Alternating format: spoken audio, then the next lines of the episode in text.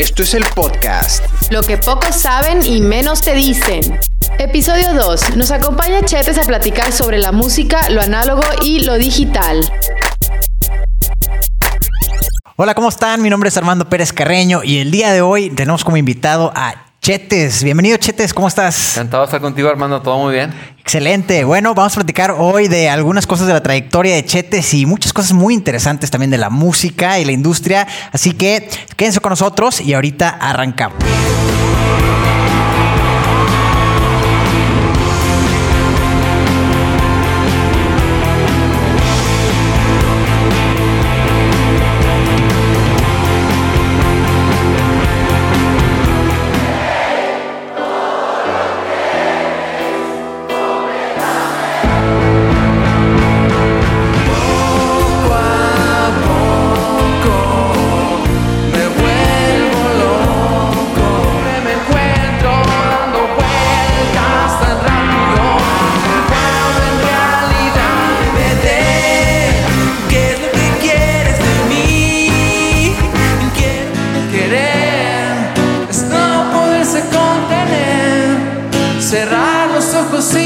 Y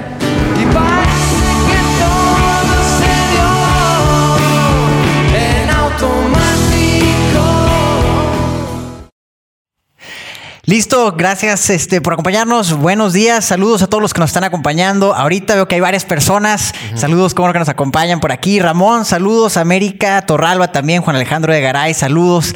Qué gusto verlos por aquí esta mañana. Va a estar bien interesante. Y nuevamente, gracias, Chetes, Un placer, por acompañarnos. De estar aquí en tu, en tu estudio que está increíble. Me gusta el fondo que tenemos. Ah, Está padrísimo. Un poco psicodélico, ¿verdad? Pero así que, bueno, vamos a arrancar con unas preguntas primero eh, sobre, pues, ¿qué te parece? ¿Qué fue lo que te motivó a dedicarte a la música? Bueno, creo que eh, más que nada empecé de, de niño eh, ahí en la casa. Había mucha música. Mi papá toca la guitarra, mi mamá el piano. Entonces siempre estuve como rodeado de, de música y no, no fue una cosa que pensé que me iba a dedicar de lleno, pero estaba la música en la casa y me tocó también la época en que estaba eh, como muy de moda los videos musicales ¿no? Ajá. de los ochentas y todo eso. Entonces estaba como rodeado de, de, de toda esta parte de, del rock, de, videos musicales, música en la casa y demás, amigos que también tocaban, o sea, en esa época también era un poco diferente como es hoy en día, ¿no? En lugar de estar a lo mejor jugando en tablets o en, en el celular como los niños lo hacen eh, hoy en día, eh, era más de, de estar o en la calle jugando deporte o estar tocando un instrumento, ¿no? Entonces muchos amigos tocaban eh, y de ahí también tuve como, y, eh, como la cercanía a los instrumentos y tíos, muchos también tocan, papás, como te digo. Tuve acceso a eso desde muy temprana edad y un día decidí empezar a tocar guitarra y así fue como, como empecé a, a aprender eh, un poco de piano también. Luego entré a una, a una banda, inicié en un grupo que se, llama, se llamaba Zurdo. Ajá. Yo tenía como 13 años, entonces eh, era como estar jugando, eh, divertirte y, hacer música. Entonces empezamos a hacer música original porque era, era lo más fácil que podíamos hacer porque eh, si tocabas covers era como a lo mejor más complicado de hacerlo y la música original la hacíamos a nuestro nivel, ¿no? Entonces fue como empezamos a hacer nuestras rolas y todo eso y en un inicio fue más como, como hacer rock combinado con rap, que también era lo más, más sencillo porque Ajá. no tenías que incluir tanta melodía en tus canciones. Y luego ya empezó a, a- a evolucionar un poco más a la parte más melódica, otro tipo de rolas, ¿no? Y, y empecé a agarrar yo como seguridad para componer y demás. Y después tuve que empezar a, también a cantar, porque Ajá. el cantante que teníamos salió en algún punto. Y empecé a cantar, agarré seguridad y, y de ahí se, se desarrolló todo y, y terminé lanzándome como solista en el 2006. Ah, súper. Ahora, una cosa que dijiste ahorita que yo, al menos yo no sabía, pero se, se me hace bien, bien interesante. Dice, por empezar, empezaste bien chico, ¿verdad? Yo me acuerdo de Zurdo cuando estaba chavo, era como que, ah, Zurdo, qué grupo, ¿no? Está, y me gustaba el grupo, ¿no? Pero, pero mencionaste algo ahorita que empezaron no tocando covers. O sea, como que yo he visto que la raza empieza, oye, va a tocar, oye, pues luego, luego los covers, ¿no? Claro. Pero tú dices que al revés, se te hacía más No, fácil. Yo creo que éramos tan malos que no podíamos tocar eh, covers porque sonaban horribles. Entonces hay que hacer una como canción más sencilla o algo distinto. Yo toqué algunos covers antes. Tenía otro grupo ahí que tocamos eh, un par de veces, ¿no? Que se, se llamaba La Naranja Mecánica. Luego hubo otro grupo que se llamaba así, ¿no? Pero su nombre, bueno, sabemos del, la película de, De de Kubrick. Kubrick, ¿no? sí. Este, y ya antes toqué por ahí también en un grupo de, de amigos de la escuela y esto. Pero eh, eh, Zurdo empezó como un grupo de, de hacer como nuestros propios riffs y tocar como pedacitos y se iban uniendo en, en, eh, en canciones. Por eso hay temas en el primer disco de, An- de Antena que si, si te clavas son como, pues es como un eh, ensamblado nada más. O sea, a veces no son como, como canciones eh, tradicionales, sino Ajá. como pedazos nomás juntos y que formaban una canción y luego un rap y ya lo hacía como una, como un tema, ¿no? Formal, pero muchas rolas son así como que muy dispersas en ese sentido. Y ya el segundo disco, el de Hombre Cinte, creo que fue mucho mejor en cuanto a, a composición, porque era más fácil eh, hacer ese tipo de música en ese momento, ¿no? De, de hacer un riff de guitarra, meter un ritmo y meterle un rap, ¿no? Ok. Ujú. Ok, ahora, mucho de lo que tú haces, que hemos visto en, en discos anteriores y en tu material más reciente también, veo que usas mucho eh, lo análogo, ¿verdad? O sea, entre análogo y digital. ¿Qué, qué beneficio le ves tú o por, por qué te gusta grabar en análogo? Pues son varias cosas, ¿no? Primero empecé eh, trabajando obviamente en análogo porque esa fue la tecnología que estaba disponible en ese momento. Y hicimos un par de discos y de hecho el primer demo de Surdox se hizo así, el primer disco también. Eh, después regresé a análogo en el 2006 cuando fui a grabar a Nashville Ujú. y fue cuando ya pude como apreciar mucho más la tecnología porque en algún punto es- parecía como que era muy limitante la, la tecnología de al- lo análogo.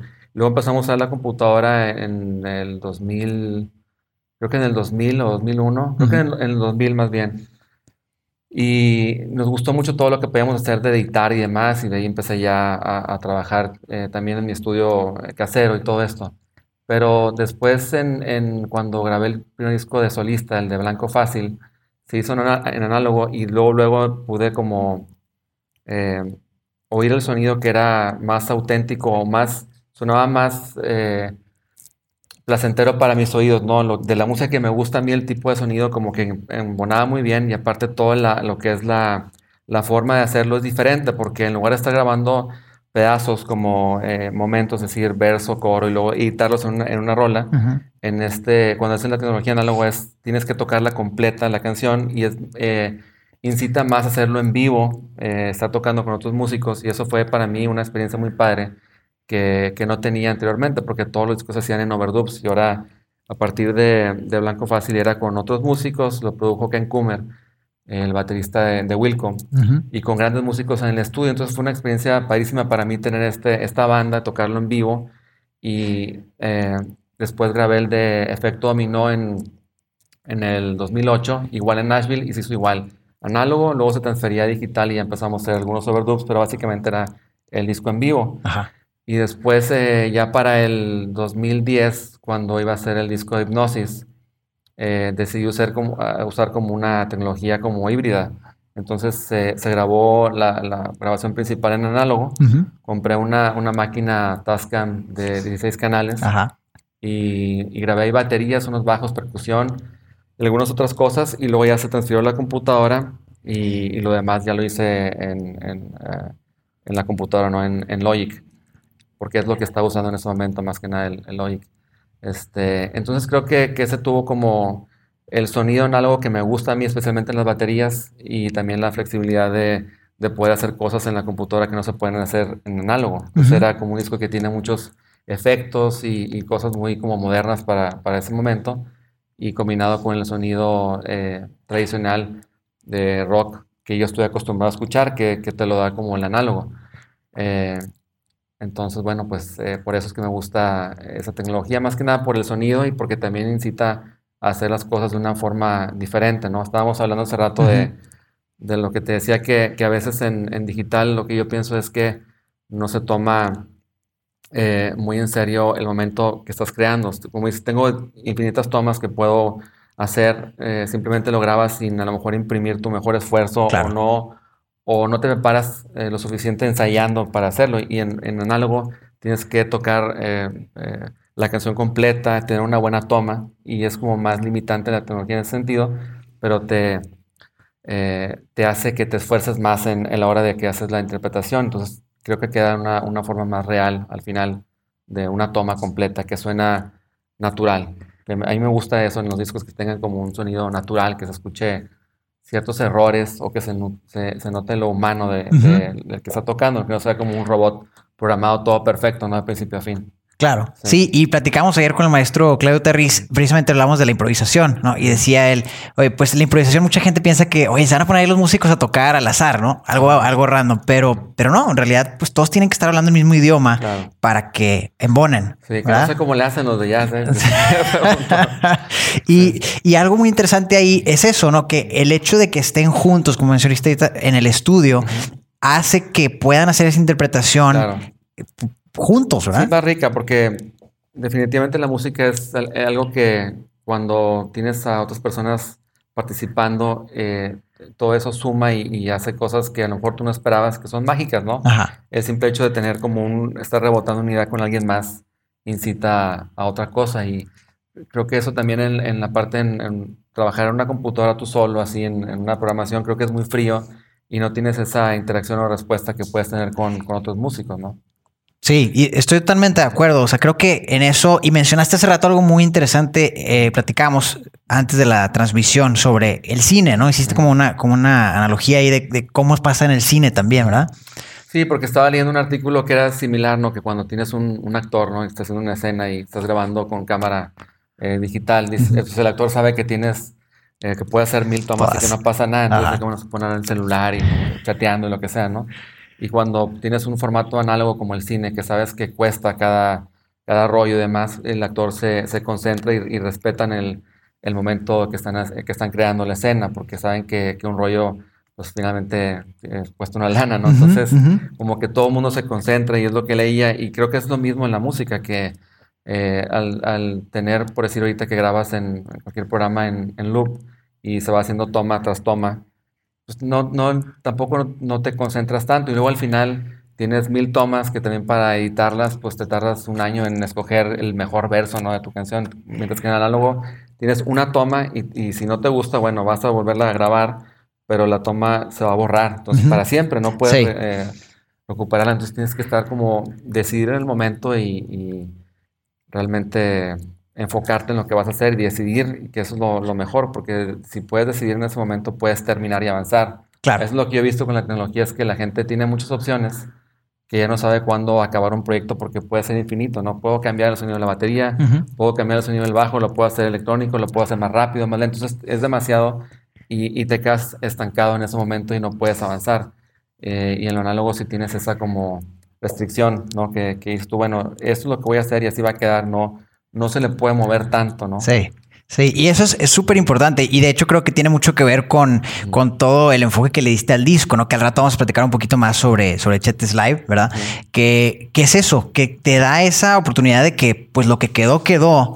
Y es como esta transmisión. O sea, en realidad pues sabemos que no todo va a salir perfecto. Y si te vuelvo a preguntar exactamente lo mismo mañana o si queremos grabar otra toma, lo vas a decir de otra forma. Y ahorita, y está la gente platicando ahorita y vemos aquí todos los comentarios que te están poniendo buenísimas cosas aquí, te están mandando a saludar. Vemos como quiera todos, ¿eh? Y, y, eso, pues no, no podría ser si estuviera grabado, ¿verdad? Sí, Esa interacción. la idea del disco era también, eh, no sé si todos sepan, pero eh, en la industria hay muchos discos que salen eh, en vivo, ¿no? Pero que yo les puedo asegurar que no son en vivo. Normalmente en los aplausos y todo está grabado en estudio. Entonces, la idea para mí, o sea, no importa que, que, la gente lo crea o no, para mí era importante yo saber que yo sí tenía un disco en vivo, ¿no? Era importante para mí eso y también de, de, sentirme honesto con el público, ¿no? Si estoy sacando un disco que realmente sea en vivo. Entonces, nunca había hecho un disco así y era una producción bastante grande para un artista independiente, porque estoy desde el 2010 soy independiente. Entonces, era un proyecto grande hacer un evento el Metropolitan con grandes artistas, grabarlo para, eh, para un DVD y grabar todo el audio. Y afortunadamente, por alguna razón cósmica, eh, no la regué tanto en las, letras. Más bien no la regué en las letras. O sea, punto que sí, eh, como todo, ¿no? una desafinación aquí ya no, no, pasa nada.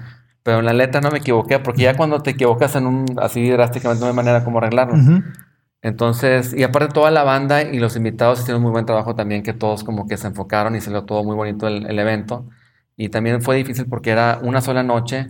Hay muchos discos que salen en vivo que se graban en diferentes funciones, ¿no? De que ya sabes, la función de la tarde o en la, noche o al día siguiente o en otra ciudad incluso. y este era un solo concierto, entonces eh, como, como quedó, quedó, y pues aquí está el disco, y quedé muy, muy contento con el, con el resultado porque puedo decir que es un disco en vivo, y suena muy bien, se grabó muy bien, se capturó increíble, entonces se lo recomiendo mucho. De hecho, aquí tenemos la, la portada que mágicamente vamos a aparecer aquí en Mira, ahí va volando. Va, volando. la magia de Chetes. Está para que lo busquen. Chetes 20 Live. ¿Dónde lo pueden encontrar? Está en todos lados, en todas las eh, plataformas digitales y también este, está en formato físico. Eh, creo que por ahí quedan algunas tiendas que todavía surten este objeto arcaico. Arcaico, preciado. Se llama CD y DVD. Para los que no lo conocen. Para los que no saben, eso se mete en un, en un DVD player. Bueno, un CD player que ya tiene. Y este, y creo que lo, lo pueden encontrar en, en Mixup, es donde lo, donde lo tienen en algunas otras tiendas. Sí, y eso es, es algo, digo, para algunos es chistoso, otros van a decir de que bueno, ¿de qué están hablando? Pero pues en realidad también tienes, por ejemplo, el otro disco, sacaste algunas versiones todavía en, en vinil, ¿verdad? Sí. Sí, tengo desde el 2010 el disco de Hipnosis, lo sacamos en vinil. Era cuando más o menos yo empezaba a ver que, que el formato empezaba a resurgir. Y lo sacamos en ese momento y empezó la venta, sinceramente, pues en, vinil lenta, pero se vendían. Ajá. Se vendía algunos, especialmente gente fuera de México. Ok. Eh, y luego ya para el 2016 eh, lancé el de estereotipos y también hicimos un, vinil. Y ese este, empezó a vender mucho más. Me di cuenta que ya vendía más, más gente en México. Vi que estaban ya usando el vinil. Y de hecho quedan ahorita Creo que la última vez que chequé quedan dos discos ya en la página, en página que se llama, por cierto, Chetas Emporium, que vendo ahí todo el merch. Eh, y están el disco de hipnosis y el estereotipos, pero además quedan dos copias de ese. Se vendió muy bien, se vendió un tiraje, se acabó, puse otro y ya nada más quedan dos copias. Ah, súper bien. Lo que he visto es que, que sí la gente como que está agarrando otra vez la, la moda en México, que eso me da mucho gusto también que tengan un, un objeto físico para coleccionar, ¿no? Y para que no se quede la música nada más en, ya sabes, en, en, algún streaming, porque ya sabemos que todo está en streaming, pero que no quede ahí, sino que también existe un objeto físico. Me da mucho gusto que, que sea el vinil. Y aparte está padre porque tienes todas las letras, fotos grandes y eh, me da gusto que he ido a varias fiestas y ya veo que están poniendo música en vinil y todo esto. Y creo que es parte de, la gente de sentir que tienen algo que pueden coleccionar, ¿no? Claro, y eso veo que es parte de la pasión de la música. Es algo que me gusta mucho de lo que haces tú, Chetes, que se nota la pasión que tienes por la música desde pues, tus raíces hasta lo que haces y la manera en que haces las cosas. Muchos instrumentos los grabas tú, los grabas de forma análoga, usas efectos que, muchos no saben que, que, son efectos que quizás hacían en los 60s, en los 70s con, con maquinaria, ¿verdad? En vez de directamente los plugins. Y, y, eso habla de la pasión verdadera que tienes de, este proyecto, ¿verdad? Claro, es, me gusta todo eso, todo lo que, lo que haga más interesante el proceso. Mucha gente dice, bueno, o me han dicho, oye, pero la gente no, va no, no sabe eh, cómo hiciste el disco, no le va a importar si lo haces en una laptop o lo haces en análogo o haces un efecto en cinta o no, este, pero a mí sí me importa porque para mí tiene que ser el, proceso divertido y tiene que ser algo que me prenda a mí cuando lo estoy haciendo. Entonces, por ejemplo, si quiero, hay varias rolas que he usado eh, delay de cinta, que lo, que lo, hago una grabadora de, de, un cuarto. Ajá. Y, y, dices tú, bueno, lo puedes hacer con un plugin, ¿no? Y puedes tener el mismo efecto similar. Hay una, hay una rola que se llama Flotar, que en el disco la batería está eh, por cinta. Eh, de un cuarto. Y yo sí escucho la diferencia, ¿no? Pero a lo mejor la gente a lo mejor no todos se van a clavar tanto y van a decir, bueno, lo puedes hacer con un plugin. Pero para mí en ese momento hacerlo de esa manera me, me prende, me inspira. Y por eso lo hago, ¿no? Y lo mismo hacerlo en análogo, para mí ver la máquina que está rodando es interesante en lugar de hacerlo en, en, la computadora, ¿no? Entonces, eh, me gusta eso porque es, me gusta sentirme eh, inspirado y, y, es como un juego la música para mí. Entonces, entre más tenga esos detalles que lo hagan interesante, mejor, ¿no? Y me gusta complicar las cosas también. Sí. para, para, hacerlo, para que hacerlo fácil. Es decir, si voy a grabar un piano, eh, hay muy buenos sonidos de piano ya también eh, digitales, plugins, que suenan muy bien, que a veces no puedes distinguir, pero no sé por qué siempre eh, me la complico y, termino pagando un estudio para ir a grabar un piano de verdad porque yo quiero, eh, yo quiero estar seguro de que lo estoy haciendo lo mejor que puedo, ¿no? Ujú. Igual las baterías, ¿no? De que tú, bueno, la puedes programar eh, y te puede dar un sonido muy similar a, a una batería eh, acústica, pero trato, o sea, no es por ser eh, como muy clásico en la forma de producir, sino que me gusta a mí que sea todo un evento cuando hago algo, es decir, grabar una batería de verdad, estar con el músico, poner los micrófonos, todo eso a mí me, me prende y por eso lo hago así. Sí, y yo creo que, se, bueno, en mi opinión, y de- de también lo que platicamos con el maestro ayer, eh, se transmite a veces eso, y, y bueno, tus fans lo dirán, ¿verdad? No sé si, si estén de acuerdo conmigo, pero yo siento que cuando haces algo, cuando te esfuerzas tanto para hacerlo con más cariño, con más ganas, se transmite eso y se siente, se percibe sí. eso en la música. Definitivamente, creo que se nota, o sea, cuando uno está apasionado por lo que hace y, y te, y te conectas con tu material, en cualquier tipo de arte, alguien más también lo va, lo va a sentir de esa forma, se transmite, como dices tú, creo que es verdad, ¿no? Este, si te sientes muy inseguro, la gente lo va a notar a distancia que, que ese material está como inseguro, o sea, lo- eh, la música tiene un, un idioma que se transmiten esos sentimientos a través de... Y hablando de, de la gente, vamos a, a checar aquí para que mandes a algunos saludos a, a- híjole, te va- ver. muchísima gente. ¿Cuánta gente conectada? A ver, vamos a ver. Pues veo por ahorita mínimo hay unas 70 personas que están en vivo, que han seguido por aquí platicando con nosotros. Hay gente que quizá lo están viendo desde otras Ana páginas. Garay, saludos. Este, Alice Treviso, dice. Sí, Liz Treviso, Ananda. Amanda, Alberto López, Mitch Mora, Dan Enrique, Cari, Carla Gómez Reyes. Saludo a todos, gracias banda por mandar los mensajes. Este, a Isra Gus, Ramón Zarate, Yasmín Ramón. Ramírez, Alberto López. Eh, mira a mi mamá. Ah, Y- saludos, ¿cómo Oye, está? Le voy a decir a mi mamá que haga un club de fans porque es la, que, es la que está siempre pendiente y dándole like a todo. Este. Liliana Costa, muchos saludos. Este, ¿qué más dicen? Zurdo necesita regresar. Ya lo intentamos y no, no, no se pudo seguir más. ya. Ahí está. Lo hicimos en el 2014. Eh, Dan Enrique. Menos de 40 años y eres una leyenda del rock mexicano. Ah, muchas gracias. Wow, súper bien.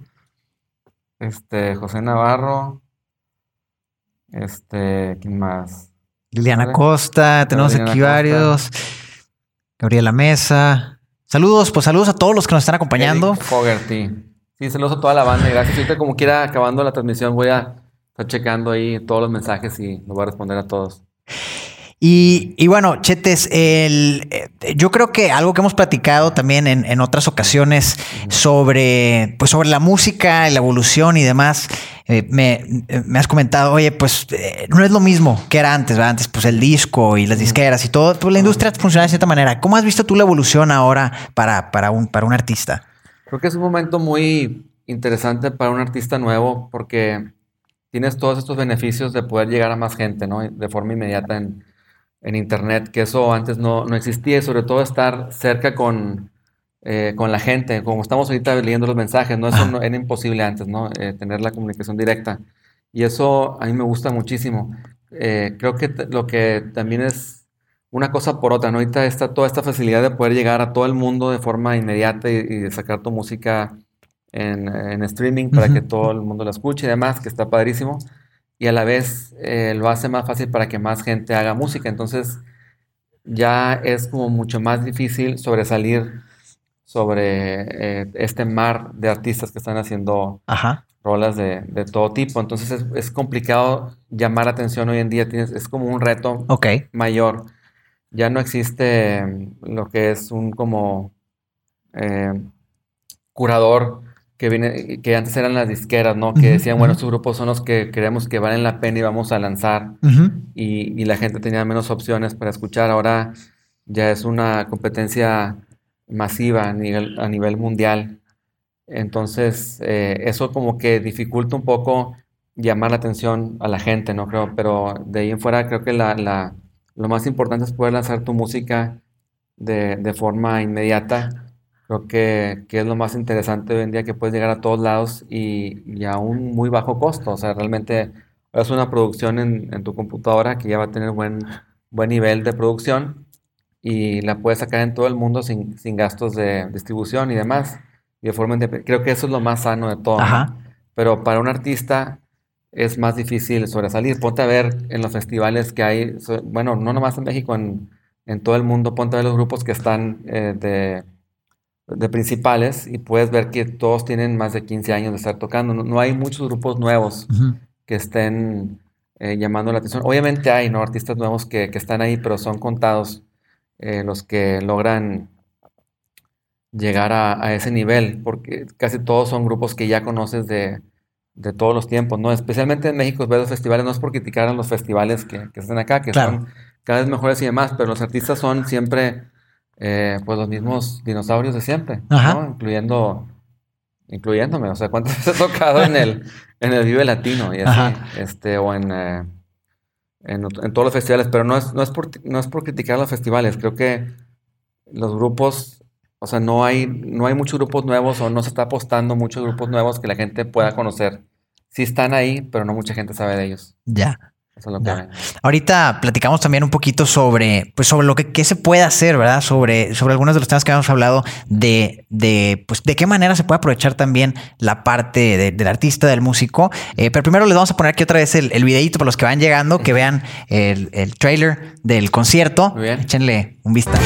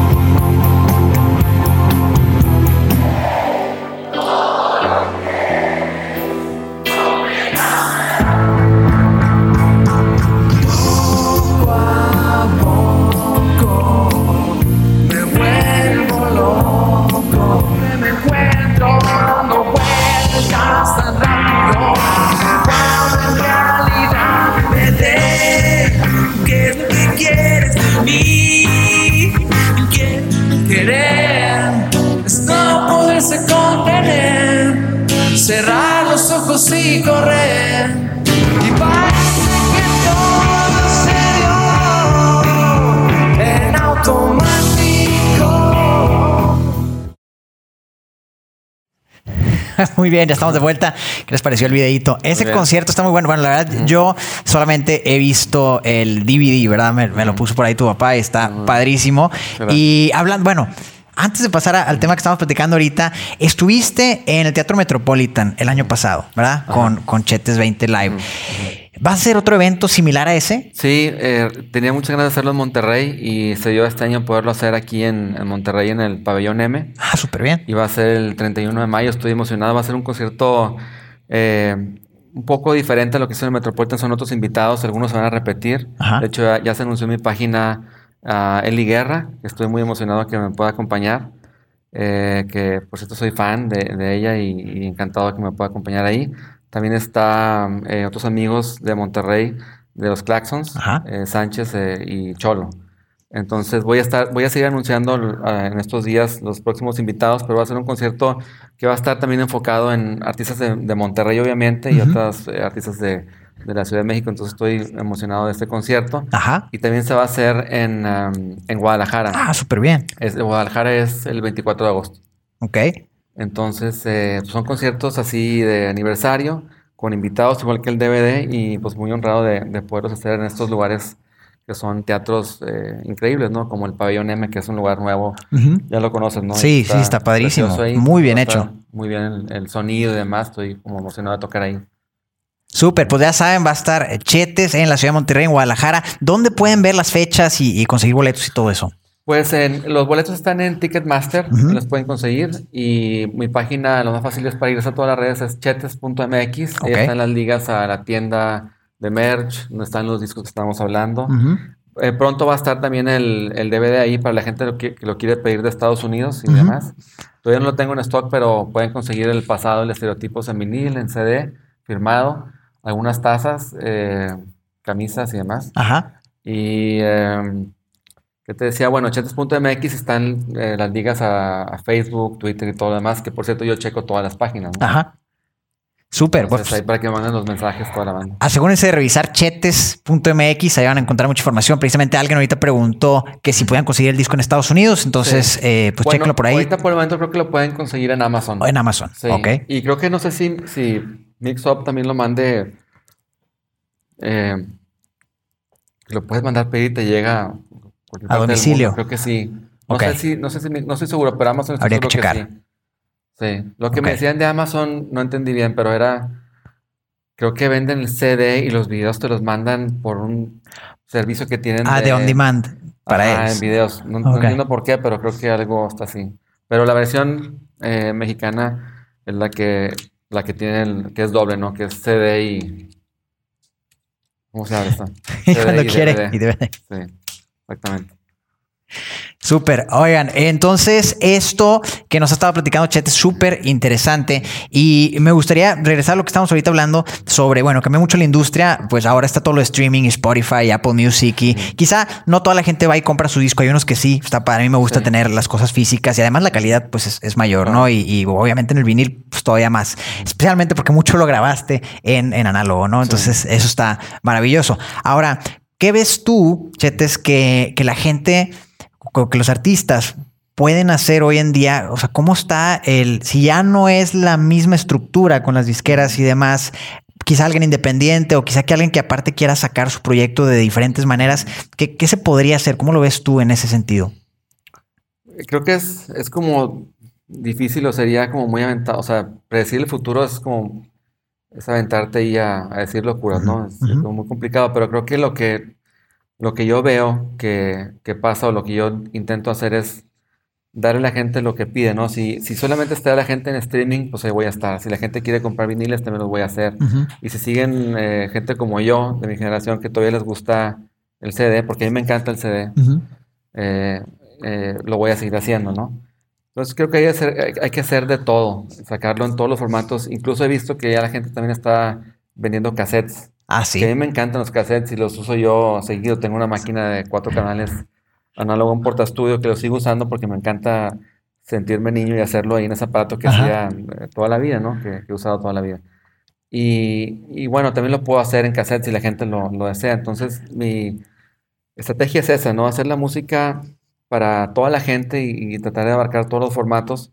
Pero creo que en, en lo que puedo decir que veo yo es que ya un artista no se debe de ver solamente como, como este producto, como era en el pasado, decir, bueno, haces un disco y lo sacas y, y tienes una disquera y haces un video y lo promocionas. Creo que ahorita ya es más bien un artista hace contenido Ajá. videos, clips, entrevistas, eh, sacar sencillos y ya, ya es un juego diferente. Ajá. Eh, entonces ya tienes que convertirte ahorita, si quieres como triunfar ¿no? en, en este mundo, tienes que ser blogger, Ujú. estar poniendo fotos de lo que estás cenando.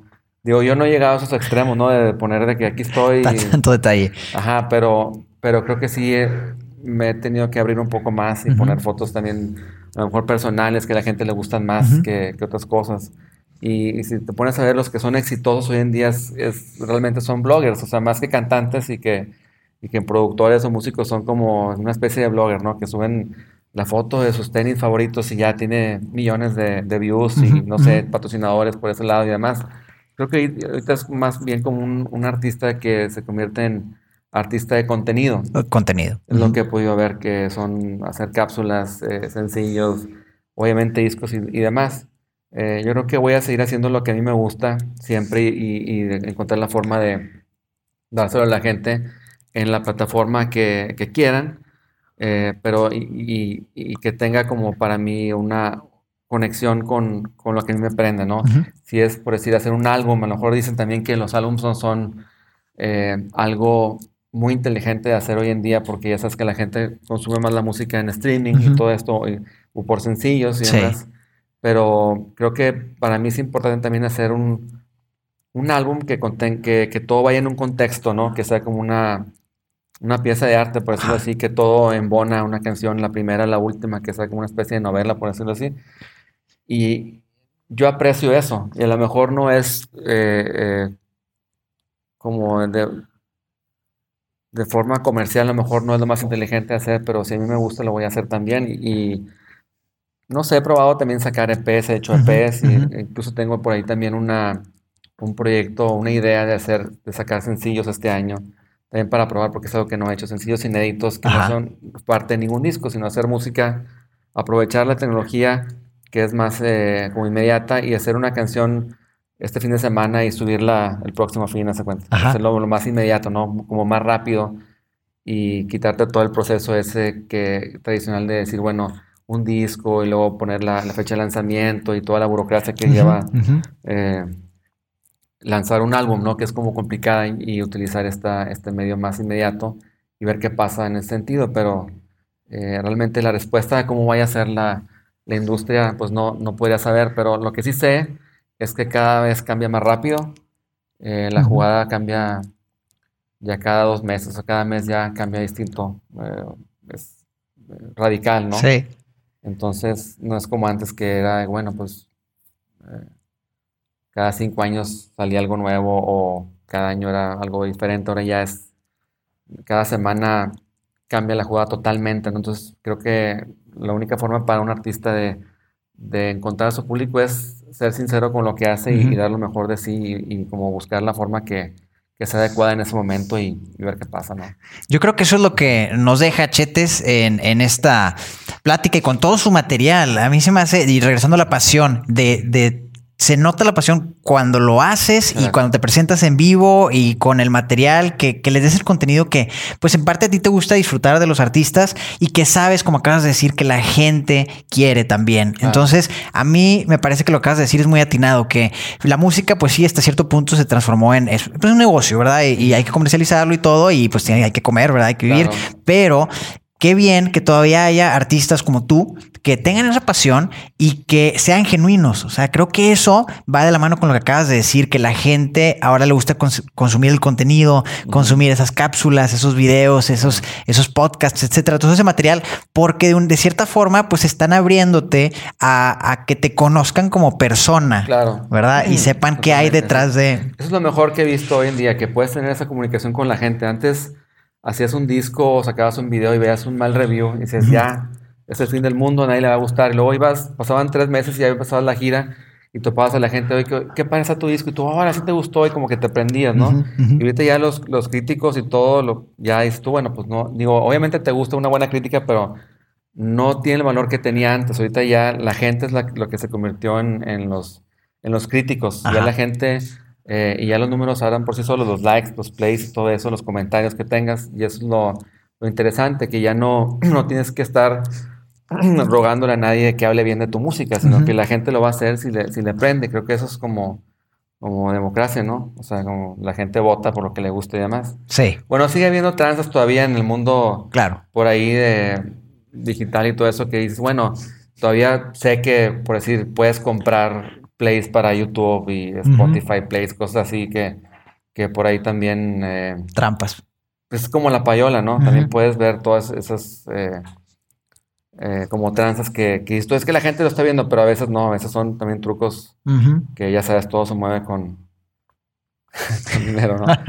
este, pero bueno, en general sí, los comentarios y los likes, eso es muy difícil de, de poderlo eh, falsificar. Entonces ahí puedes ver lo que la gente está opinando y demás, ¿no? Claro, claro. Y, y, además, eh, pues todo este espacio, sabemos los comentarios aquí, hay de todo tipo de comentarios, ¿verdad? Pero el hecho de que, de que te expongas también a, abrir esa oportunidad para que el mismo público platique contigo y comente y demás y manden saludos, o sea, se me hace que esto también te acerca mucho a ellos. ¿Verdad? Y, y para que al mismo tiempo escuches, ¿no? Y escuchemos lo que, lo que la gente quiere para pues tratar de ofrecer el mejor servicio, o en este caso, pues la mejor música, el mejor material, ¿verdad? Claro.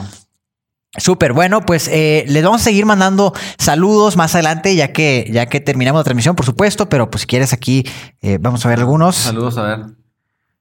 A ver, aquí a Yolanda Urban, Carol Moya, saludos a Gerardo Flores y un saludo a Kefas. ¿Y más? Aquí que están diciendo. ¿Tocarás una vez más de Amores Perros? Pregunta seria. Seria. Puede ser, ¿eh? No creo que esa no ha tocado en siglos, quién sabe si me acuerde, pero sí la podemos incluir. Me dice, qué fortuna los que pudieron estar ahí en el concierto. Muchas gracias. Peter. Pues espero que puedas ir a venir a Monterrey o a Guadalajara, ¿no? También. Héctor Rodríguez. David Miranda. Eh, ¿Qué más dice aquí? Gold Sparkle. Ah, mira. que Que siga mucho el éxito. Muchas gracias. Y un saludo a Nanda. Beso. Súper. Y más adelante, pues ahí Chetes también se meterá a ver los comentarios. Algunos de ustedes quizá no vemos sus comentarios porque si están en donde se compartió y ahí ponen los comentarios en vez de en la transmisión en sí, a veces no aparecen inmediatamente aquí en vivo los comentarios. Pero saludos, muchas gracias de veras por, por acompañarnos y, y poner aquí, tomarse el tiempo de escribir los comentarios y de compartir. Veo que están muy activos por aquí con todos los likes y, y todo el relajo. Así que, eh, pues todo lo que hemos estado platicando, Chetes, de nuevo, padrísimo. A mí se me hace muy interesante todo lo que estás haciendo. Y para aquellos de ustedes que también dijeron, oye, que, que, qué padre para la gente que pudo estar en esos conciertos, bueno, pues ya saben que va a estar, aparte de que pueden conseguir el disco, ¿verdad? Y que está aquí flotando por aquí, pueden asistir, ahí está flotando. no, lo acabo de poner otra vez. Entonces, ahí está flotando, lo tenemos aquí, lo puedes conseguir. Chequen en Chetes MX para, para ver más detalles también de los conciertos, porque puedes tener la oportunidad de asistir a estos conciertos y estar presente en el público en este evento que al menos a mí me va a encantar ir si tengo la oportunidad. Eh, estamos en Monterrey y la verdad nada más de ver el DVD ah, está padrísimo. Y a mí la música de Chetes me fascina. Chetes en verdad desde eh, Zurdo me gustaba mucho. Luego hubo un tiempo donde no, no lo escuchaba y luego me topé con estereotipos. Ya es uno de mis discos favoritos de la historia. Entonces, la verdad, eh, eh, te felicito por todo lo que haces y agradezco muchísimo que nos hayas acompañado aquí en el programa.